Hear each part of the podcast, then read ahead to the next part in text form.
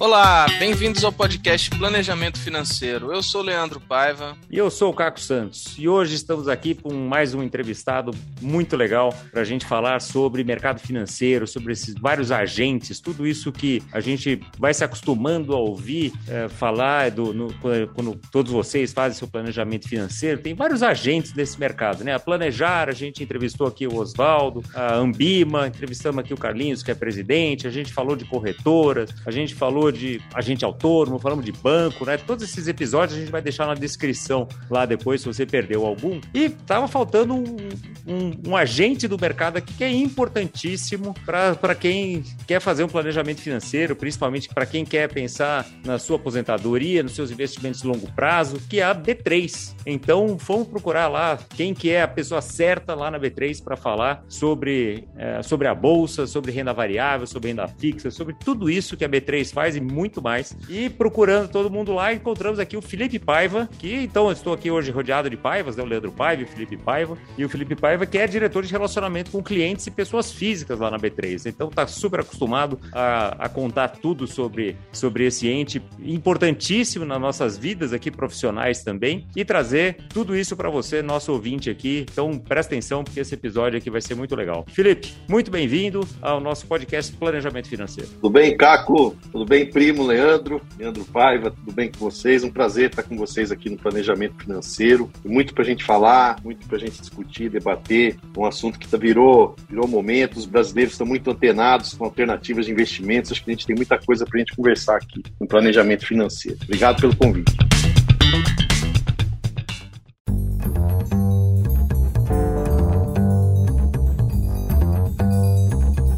Sim, se você puder começar contando pra gente aqui, como é que você chegou aí, enfim, como é que você chegou a ser diretor de relacionamento com clientes e pessoa física na B3? Conta um pouquinho de, do teu caminho e o que, que você faz aí. justo, que é, é essa... justo esta, vamos, vamos começar com essa já? Ah, assim, vamos começar para esquentar, né? Então vamos lá. Bom, já se vão duas décadas, mais de duas décadas, cara, coisa que faz pensar isso. Eu entrei na, na Bolsa, até pra gente contar um pouco da minha história junto com a história da, da Bolsa, da B3, né? Eu, a B3 hoje ela é uma fusão de três grandes empresas, né? A Bovespa, que era a Bolsa de Valores de São Paulo, a BMF, Bolsa de Mercadorias e Futuros, e a CETIP, que era a empresa de registro de títulos custódia de registro de títulos privados. Eu entrei na Bolsa de Valores de São Paulo, mais especificamente na Companhia Brasileira de Liquidação e Custódia, que era a empresa responsável por fazer a custódia, guarda das ações, pagamentos de dividendos, grupamentos, desdobramentos, tudo que acontece com uma ação é a responsabilidade né, da B3 hoje operacionalizar essa atividade. Eu entrei nessa área lidando com cautelas ainda em cá, cautelas, ações em papel, ações da Petrobras que chegavam lá para a gente na bolsa, milhares, milhões de ações em papel, com seus respectivos cupons para serem pagos, os dividendos. Então as pessoas não têm ideia o tanto que nós evoluímos nessas últimas décadas do ponto de vista de modernidade, infraestrutura, de tecnologia para o mercado. Aliás, era um passeio muito legal, né? Quando a gente ia para o centro da cidade e conhecer o pregão da bolsa, aquele monte de gente gritando, ninguém entendia, quem não é do mercado não entendia nada do que está acontecendo ali, né? Gritando, gesticulando. Foi difícil eu entender, viu? Até, é? até entender o que, que a turma gritava lá. E ainda, e o convite está feito. Quem quiser conhecer a B3 é aberto ali aqui no centro de São Paulo, na rua 15 de novembro.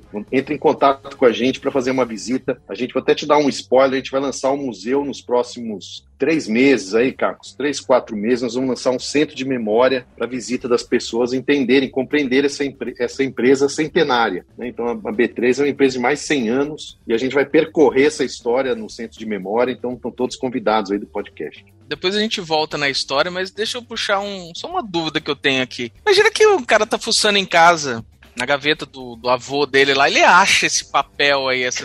Isso, foi, isso existe ainda? Se o cara chegar isso lá na mão, ele consegue resgatar Ih, essa ação? Tô achando, isso tô achando vale que você tem coisa? umas cautelas debaixo do colchão aí, hein, Leandro? Não, eu, eu não, mas um, um cliente que eu atendi, ele me falou que achou um papel. Eu falei, cara, procura a B3, mas eu, eu não Sabe realmente ainda não sei. Tem, Leandro? É impressionante, sabe que ao longo da, principalmente na década de 70, na década de 80, as pessoas queriam negociar a fração de, de ação, né? Então as cautelas, as ações das empresas, eram negociadas e então você tinha uma cautela que representava mil ações. Mas e quem quisesse vender uma, duas, três, como é que fazia? Então as bolsas, né, o Brasil já chegou a ter mais de nove bolsas. Não sei se o ouvinte do podcast já sabe isso, mas tinha Bolsa do Rio, Bolsa de São Paulo, Bolsa de Minas Gerais, e as bolsas eram responsáveis em emitir o chamado certificado de desdobramento. Então as pessoas levavam papéis físicos para casa para negociar uma parte daquela cautela. E essas ações ainda existem sim no mercado. Então, de vez em quando, a gente recebe algum ou outro acionista que chega lá na B3 nos perguntando se, aquela, se aquele papel tem um valor. E o que a gente recomenda é procurar a companhia. Então, as empresas abertas têm que manter uma área de relações com investidores. Né? Então, elas recebem esses acionistas e, em alguns casos, refaz esse cálculo de quanto que vale essa cautela hoje e coloca o nome do acionista no livro e dali para frente é tudo técnico técnico, tecnologia, tudo registrado de forma escritural, mas ainda tem sim um ou outro, como você, que descobre uma cautela aí debaixo do colchão. Ah, você me lembrou também agora, Leandro, de um cliente que me mandou o imposto de renda dele para olhar e tinha lá um monte de ação da Telesp, da Telenorte Leste, da, sei lá, essas companhias que acho que nem existem mais, já se fundiram, já mudou tanto tal. Também tem, tem que procurar empresa. Também não quero fazer consultoria aqui agora de, de cliente, né? Mas tem muito assunto para falar, né? Mas, mas tem muito disso, né? Esses históricos. Antigamente, para o ouvinte que é mais novo, a gente comprava telefone e ganhava ações da Telebrás, que foram desmembradas. Já vi que vocês estão comigo Nossa, em décadas cara. de história de eu mercado. Tenho, eu tenho, cara. tenho algumas aí, viu? Tenho algumas aí. Mas conta aí, e vamos falar do, do presente então, porque a gente está chegando aí, ou já chegou em 5 milhões de CPFs, né? Como seu diretor de pessoa física aqui, de relacionamento com pessoa física, 5 milhões de CPF é uma marca para ser comemorada, é muito, é pouco. Eu ouço dos dois lados. Que, que, qual é a opinião de vocês aí dentro? Bom, nosso aqui, Caco, acho que a sua, do, do Leandro também, acho que de grande parte do mercado, os agentes financeiros, a gente tem que comemorar, né? Coloca o Brasil né, na minha visão, em outro patamar. Né, coloca o mercado de capitais brasileiro na vida do, na vida do brasileiro, efetivamente. Né? Muito se ouve de bolsa de valores, muito se fala de ações, muito se fala de negociação, é, muitos filmes, né? As pessoas veem muitos filmes do que como que é uma bolsa de valores, aquilo acabava ficando na ficção. Hoje em dia, acho que a própria mudança geracional está é, tá transformando o mercado de capitais no Brasil. Então, as pessoas estão percebendo, sobretudo jovens, de que podem sim colocar uma parte dos seus recursos em outros instrumentos financeiros. Né? Não ficar só com o recurso ali na conta corrente barra poupança. Por que não experimentar é, um tesouro direto, um CDB, né, um, um, título de renda fixa, ou mesmo uma primeira empresa, uma primeira ação? E a gente vem evoluindo né, nessa história aí de décadas, a gente vem cada vez mais oferecendo mais e mais produtos financeiros. Então, fundos imobiliários, agora próprias ações internacionais, então é possível comprar ações dos Estados Unidos, da Europa, da Ásia, aqui no Brasil, né, num, num clique do, do celular. Né? Então, isso tem feito com que o brasileiro diversifique o seu patrimônio, entenda, e aí, a partir do momento que ele começa a diversificar, Caco Leandro, aí que eu acho que vem a grande transformação. A educação financeira acontece com o investimento. Então a pessoa começa a acompanhar o que, que aquela empresa faz, como que funciona o, o, né, os que a gente chama de eventos corporativos. Não é festa, não, não é eventos, festa, não, é os eventos corporativos, ou seja, que eu comentei dos dividendos, né, dos desdobramentos, grupamentos, juros sobre capital próprio, os rendimentos que a companhia paga para os seus acionistas. Isso começa a fazer parte do dia a dia, do diálogo desse brasileiro. Então, quando a gente olha 500 milhões de pessoas investindo uma parte dos seus recursos, diversificando em diversos tipos de ativos, nós temos sim que comemorar. E eu acho que é só o começo. Né? A gente ainda tem um potencial gigantesco no Brasil. Óbvio, a gente ainda tem uma desigualdade bastante importante é, econômica no país, né? mas existem sim um potencial de pessoas que ainda possuem recursos na poupança, que podem começar a experimentar. Eu sempre costumo dizer que se a gente fizer um recorte na poupança acima de 5 mil reais, hein, Caco? Vamos, vamos considerar que a pessoa ali acima de, sei lá, mil reais, dois mil reais, já tem um dinheiro que ele poderia experimentar algum tipo de, de, de investimento. A gente está falando de mais de 20 milhões de brasileiros brasileiros que possuem mais de 5 mil reais na poupança. Então, olha o potencial que a gente ainda pode atingir no país de pessoas entendendo. E a partir daí o ciclo começa. Né? As empresas vão se financiando, tendo mais emissões de instrumentos financeiros, mais geração de emprego, mais produção, e isso faz a economia é, girar de um ciclo bem virtuoso. Bom, eu, eu sou daquele tempo, Felipe, ainda, como você já deu para perceber, né? Que, que coloca o B3 muito atrelada a ações, a renda variável. Mas como você falou, é, desde a fusão com o BMF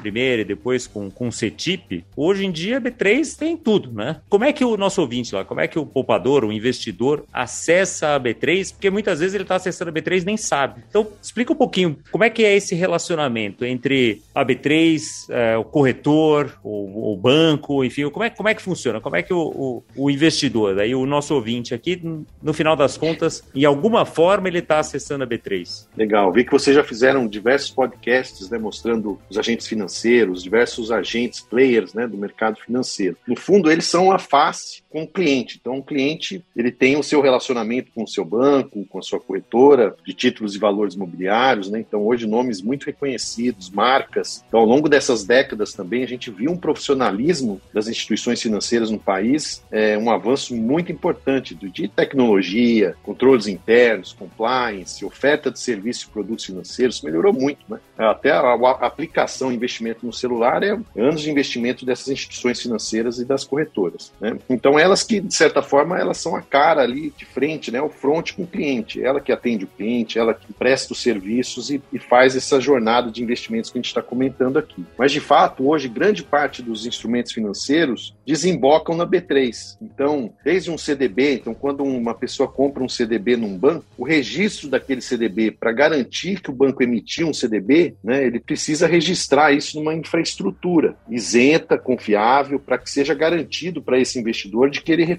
efetivamente possui aquele CDB. Então, isso é uma regra do Banco Central, uma regra da Comissão de Valores Mobiliários. Então, essa infraestrutura dá essa segurança para o investidor de que aquele CDB existe e assim vai acontecendo para N instrumentos financeiros. Então, comprou um CDB, vai estar registrado numa infraestrutura, na B3. Ele comprou uma ação, aquela ação ele possui, né, garantida pela B3 que aquela ação está em seu nome, está em sua posição. Então, uma ação internacional, né, ele comprou, sei lá, vou pegar de exemplo aqui, Google, ações do Google. Hoje a B3 tem uma parceria com empresas americanas e viabiliza esse registro, esse depósito do, das ações do Google aqui no Brasil em nome do investidor. Né? Então, se ele quiser. São os famosos BDRs, né? Daí. BDRs, exatamente. Temos, temos um episódio sobre BDR, né? Temos um episódio sobre BDR, Legal. também vai estar lá no, na descrição para o ouvinte buscar.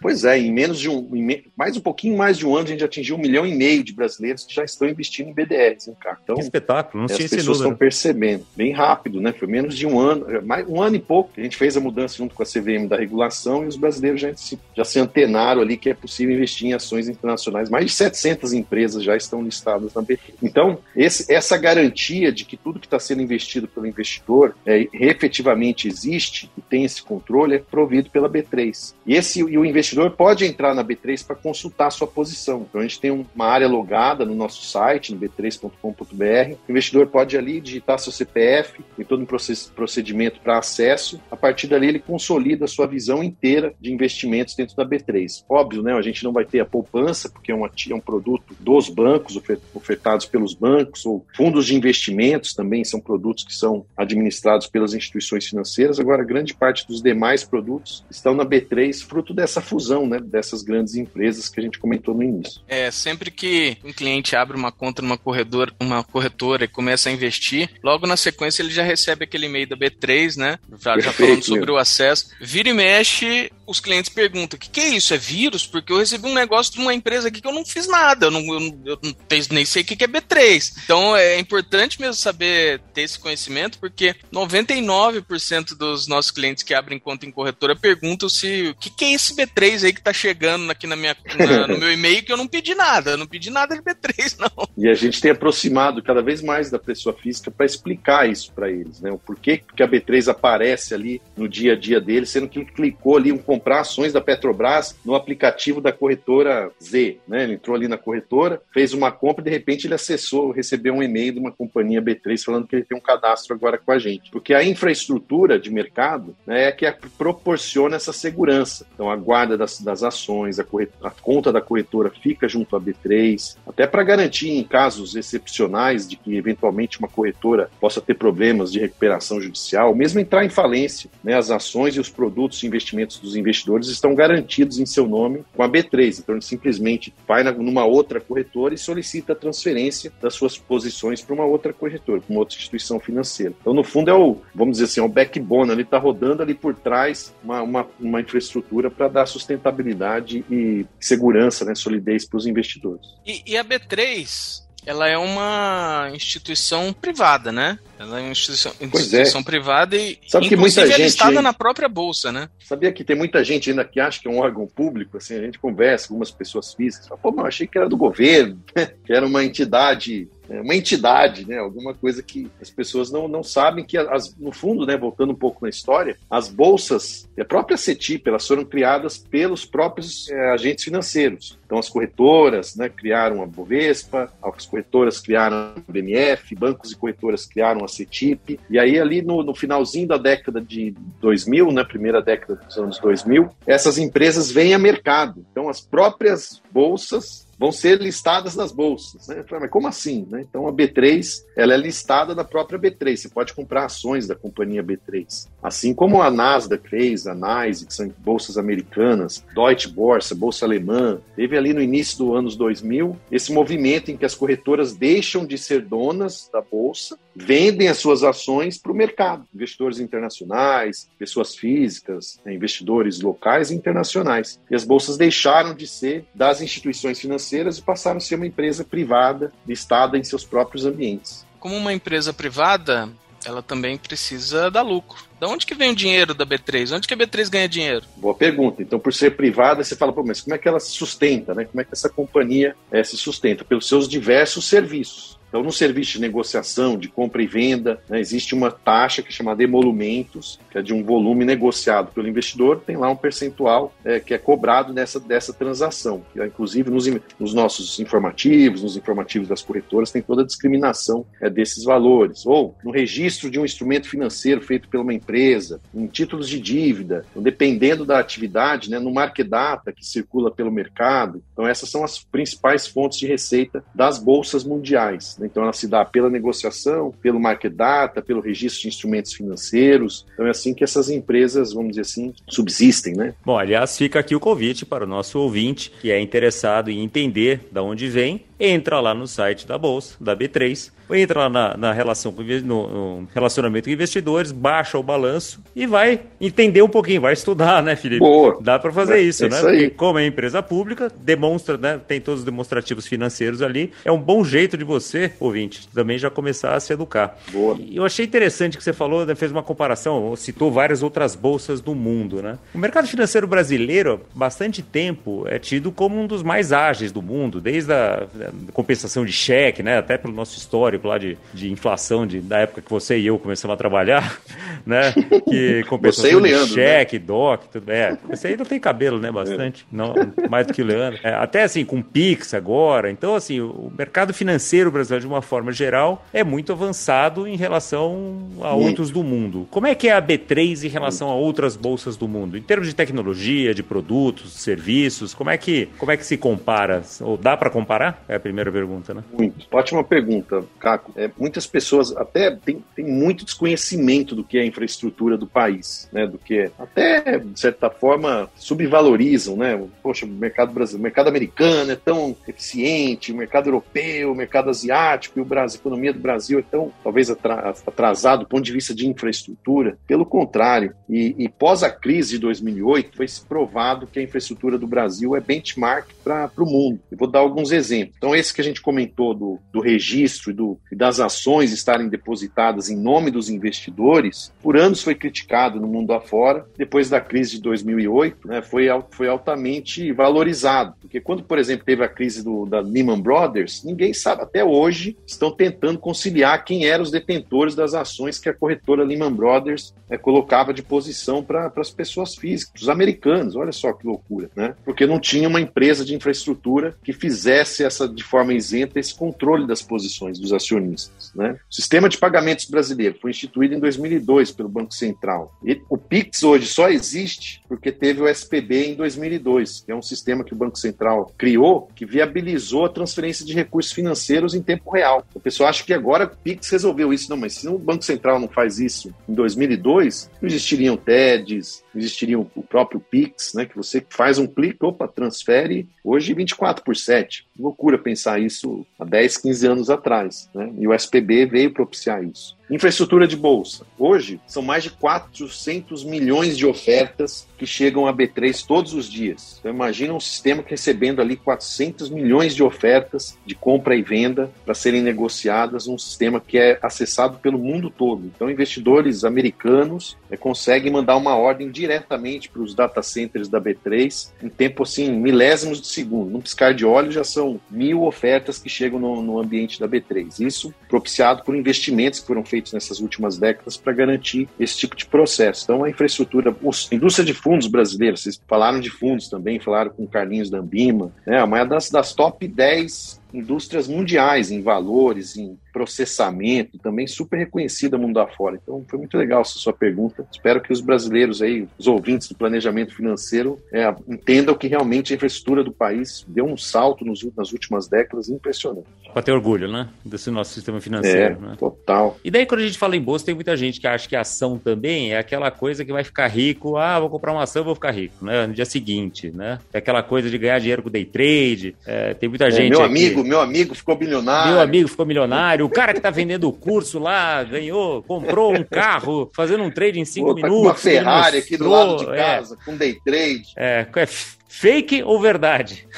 como, é que, como é que é isso? Como é que é a visão da B3, né, a visão institucional da B3, em termos desse mercado, principalmente de ações, mas do mercado financeiro geral, em termos de como deveriam ser vistas esse, é, esses papéis, esses investimentos, como é que as pessoas deveriam olhar para isso? Os investimentos, cara, que eu sempre costumo falar, é uma maratona, vai te acompanhar a vida inteira. Né? Então, quando você começa essa trajetória, tem lá, dá o, a largada, você começa a correr essa maratona, não, vai, não vão ser 100 metros que vai resolver isso, não. Você vai ter que suar a camisa, vai ter que entender, vai ter que falar com profissionais de mercado que vão te explicar, vai ter que ouvir o podcast Planejamento Financeiro, vai ter que entender o que está acontecendo com os instrumentos financeiros, vai ter que acompanhar aquela companhia. Né? Estômago para a de baixa, né? que vai cair, vai, de vai subir. Uhum tem que, tem que buscar informação. Se você não quiser, e não precisa fazer essa trajetória sozinho, né? tem profissionais do mercado financeiro. Quando você está com algum problema de saúde, o que é a primeira coisa que as pessoas fazem? Procura um médico, né? Procurar alguém que entenda disso. Por que, que o mercado financeiro as pessoas acham que sabe tudo? Né? Eu, eu, eu sei lidar aqui, eu sei vender, sei comprar. Então, tem profissionais do mercado que também podem te ajudar nessa jornada.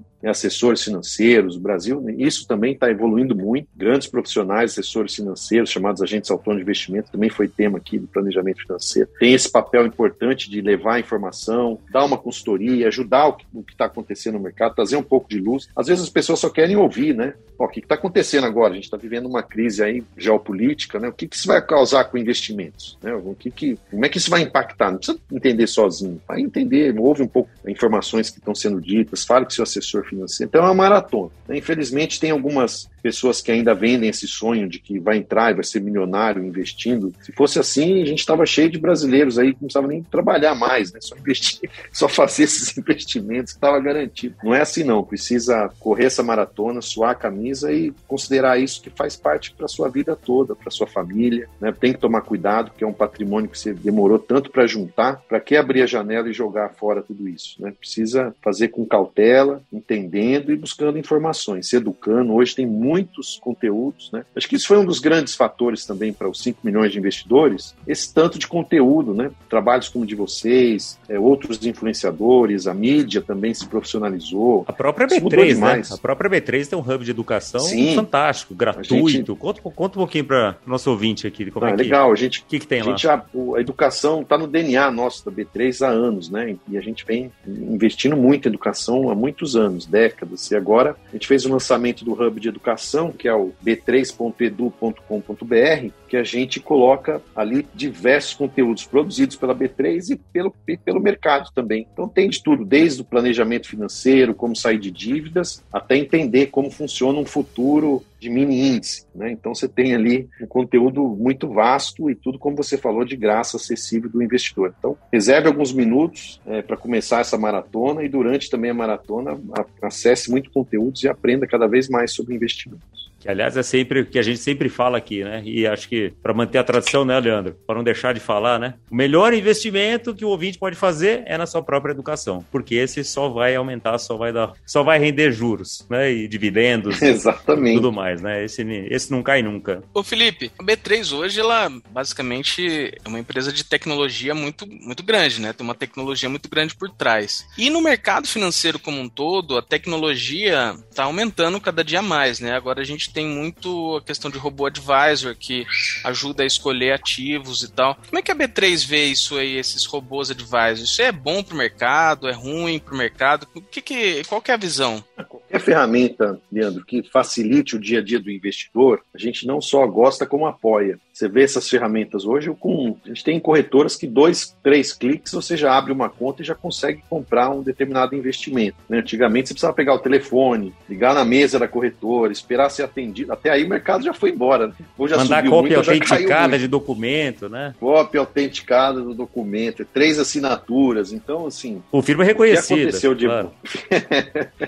Tinha que cartório ali no centro. Essa, isso mudou demais. Então, essa tecnologia, de novo, esse é outro fator desse crescimento de 5 milhões. a gente chama muito esse chamada experiência líquida. Né? Então, as pessoas começam a ter experiência com determinado aplicativo, determinado aplicativo. Eu vou fazer um trans, vou sair de um, ponto A para o ponto B. Ele abre o celular, já tem um aplicativo que ajuda ele a fazer isso. Eu estou com fome, eu tenho um aplicativo que ele dá um clique, ele já já recebe a comida dentro de casa e ele quer essa mesma experiência para o investimento. Ele quer abrir um aplicativo, olhar ali quanto está a cotação daquela empresa e já realizar o seu investimento ali na hora. Isso só foi possível porque é o que você disse, as empresas, as ações financeiras, as corretoras perceberam esse movimento, se adiantaram né, e oferecem hoje aplicativos aí muito simples, muito fáceis de investir. E o Robô Advisors vem nessa linha, né? É um tipo de assessoria, de novo, tem que, tem que entender bem o que, que ele está fazendo, como é que ele como é que ele fundamenta as suas, as suas sugestões. Outra coisa muito importante é saber se essa empresa ela é registrada na Comissão de Valores Imobiliários, se ela tem autorização pelo Banco Central. Então, sempre que vai fazer um investimento em uma empresa, uma marca que você não conhece, a dica sempre é vai entender se, se ela está autorizada. A gente tem tido muitas prospecções de empresas internacionais que não têm sede no Brasil. É, se, você, se o investidor quiser ligar e tirar uma dúvida, é, não consegue. Então a CVM coloca lá o chamado stop order, ou seja, não pode prospectar aqui no Brasil. Mas ainda algumas pessoas ainda caem nesse, né, nesse aparece lá um pop-up no celular, invista aqui com essa instituição tal, tal, tal, e aí a pessoa vai lá e clica e nem sabe que ela não está autorizada pela B3 CVM Banco Central. Então fique atento a isso, de resto, invista. E daí, é, esse mundo, quando a gente fala de tecnologia, de mercado financeiro, investir e tal, obviamente vem cripto à mente. E eu já vi até algum Sim. influencer falando assim: ah, não, as criptos vão fazer as ações sumirem que ação não vai valer nada, porque só cripto é que vai. É, eu tenho uma visão de que empresas serão sempre empresas, serão sempre, sempre precisarão de investidores, de acionistas, de, de fundos, né, para crescer, para fazer coisas, né, porque o cripto não vai colocar, como você falou, não vai colocar comida na, na mesa de ninguém, não vai é, prover telefonia, não vai né, tirar petróleo de um lugar. Então, na minha visão, empresas sempre, sempre serão empresas. Mas como é que você vê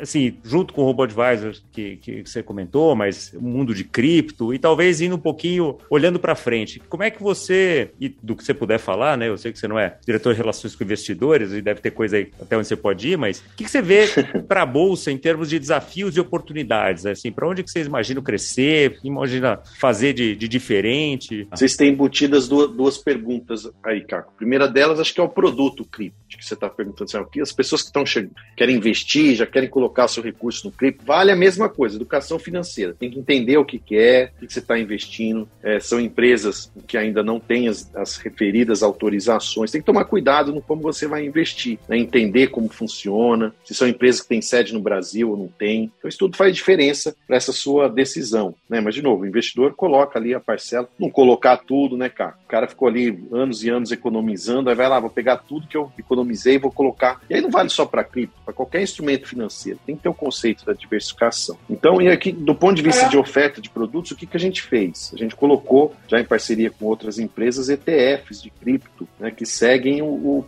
esse, o valor dos criptos que são negociados é, desses referidos papéis, né, desses referidos ativos tem sido bastante, é, tem tido bastante penetração de brasileiros aqui nos ETFs de cripto também. Então também tem essa alternativa de investimentos é, na B3, né, para que você possa comprar na sua corretora e no seu banco eventuais é, criptoativos. Então, esse é do ponto de vista de produto. Do ponto de vista de infraestrutura, a gente está de olho também, porque tem toda uma tendência aí de discussão sobre blockchain, tokenização dos ativos, instrumentos, e por ser uma empresa de infraestrutura, a gente está muito antenado em tudo que está acontecendo, né, fazendo discussões aí, parcerias com algumas empresas, para ver se aí existe uma oportunidade para a gente desenvolver infraestrutura para esse tipo de instrumentos também. Bom, a gente recentemente publicou aqui os episódios de metaverso e NFT. Você acha que a B3 entra nesse mundo? As empresas abertas já estão entrando, né? Então será que a gente vai estar junto com no Meta já já? A gente vai fazer um podcast no, no metaverso também, hein, cara? Estamos trabalhando para isso, né, Leandro?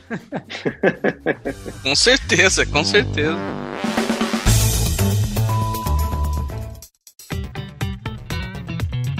Muito boas informações que você traz aqui, muito instrutivo o nosso papo. Tenho certeza que o nosso ouvinte aqui já fez muitas anotações. Vai entrar lá no b3.edu.com.br, que tem muita informação lá, tem muita, muita coisa bacana. Nós vamos deixar aqui também o, o release da B3, que tem um no começo de fevereiro, quando atingiram os 5 milhões de CPFs para renda variável, tem 10 milhões de CPFs também, renda fixa, e tem um e-book lá muito bacana uh, falando de tudo isso que, que a B3 faz também. Então, mais, um, uma, mais uma fonte, né, para o nosso ouvinte se educar mais sobre, sobre B3. E para a gente se encaminhar aqui para o final, Felipe, como você sabe, a gente, você que é nosso, nosso ouvinte também, sabe que a gente sempre pergunta uma dica de livro, de filme, de série. O que, que você traz para o nosso ouvinte aqui como, como sua dica? Tem bastante coisa, sabe que eu acabei de ler um livro fantástico do repórter que chama Eric Larson, chama O Vil e o Esplêndido. Só que ele fala da, da, da, ele conta a biografia do Churchill e do Hitler, fala de guerra. Então, como a gente está num momento de geopolítica difícil, eu vou pular essa etapa e vou para outro. Pode, vou falar uma outro que eu gostei também, muito bom, que é o Tali Charot, que tem a ver muito com a nossa discussão aqui sobre planejamento financeiro.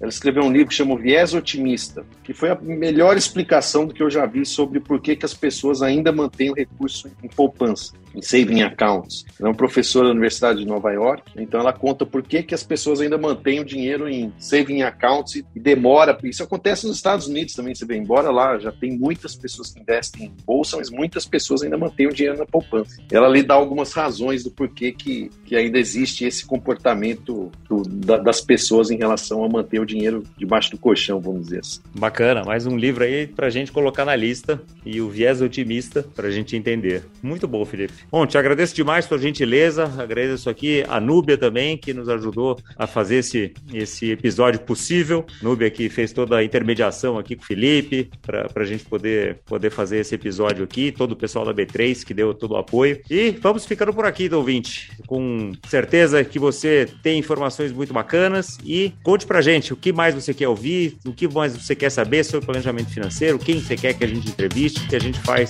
esse podcast para você. Semana que vem tem mais planejamento financeiro. Até lá!